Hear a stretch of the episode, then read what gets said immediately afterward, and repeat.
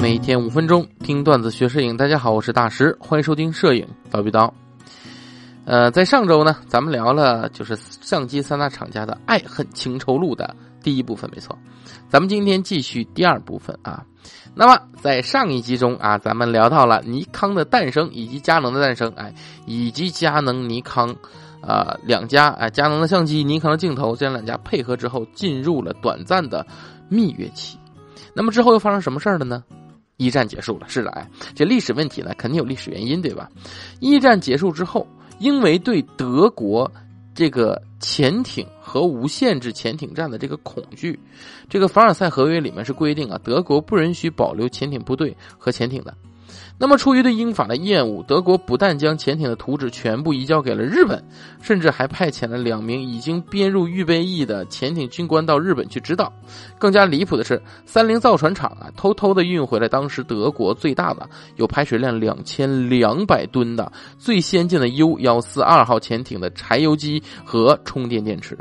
这些对于日本的潜艇发展来说，作用是非常大的。仿制 U 四二的这个一一型啊，这个日本的潜艇啊叫一一型潜艇，首制舰在一九二三年开工，一九二六年就下水了。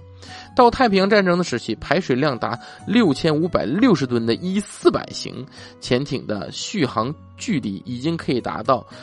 三万七千七千五百英里以上啊！同时携带三架特殊攻击机，被称为潜水艇航空母舰。这在当时是极为先进的。随着日本军队的扩张啊，日本政府对尼康的军品订单也增加了很多。尼康的生产重心呢，也已经基本投入到了军用的光学器材方面。从一九三八年到一九四三年期间啊，随着侵华战争的全面爆发以及太平洋战争的开始啊，这个尼泊哎，就是尼康嘛，尼康这公司啊，配合政府的需要，开设了一连串的大型厂房。以生产军需光学仪器，什么军用望远镜啊，什么都是小儿科啊。人家举点高端的例子就知道了。二战期间，日军排水量最大的啊，四点六万吨的那个火炮口径最大四百六十毫米的那个大和武藏，哎，这两艘战舰上面用的这个光学测距的仪器啊，就是尼康生产的。测距线长达十五点八米，性能极为出色。虽然这是仿照蔡司给德军做的类似产品，不过就战后的资料来看，其工艺和性能已与原型相差无几了。二战的爆发给了尼康一个飞跃式的发展机会，大量的军品订单刺激尼康急速的膨胀起来。到了二战中期，尼康旗下已经有十九家工厂和两两万三千名员工，所生产的光学仪器包括望远镜、潜望镜、航空侦察镜头、光学轰炸瞄准具等等。但是在现在尼康的历史上，对这一段呢，它是绝口不提的啊。但是不提不代表能混过去啊。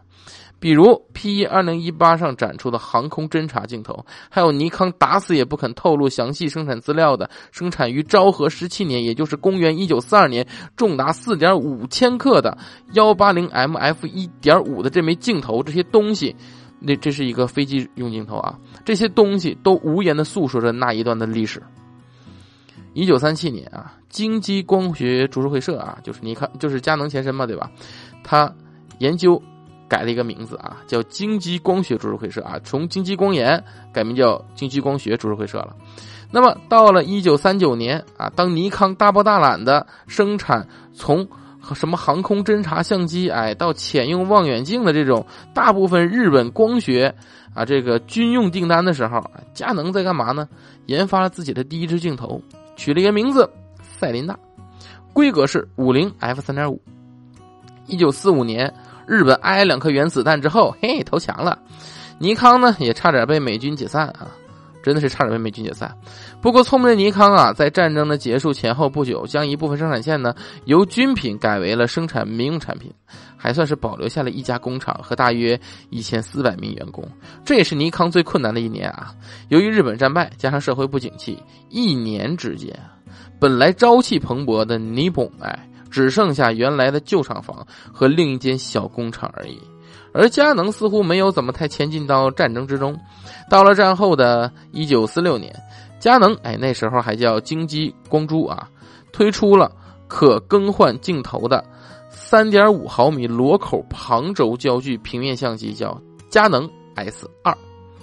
没错，配用的镜头就是自己开发的赛琳娜系列螺口镜头。呃，尼康惨遭抛弃啊，随即停止了和这个呃佳能的所有合作啊，佳能跟尼康的合作就此结束。虽然啊，我对这种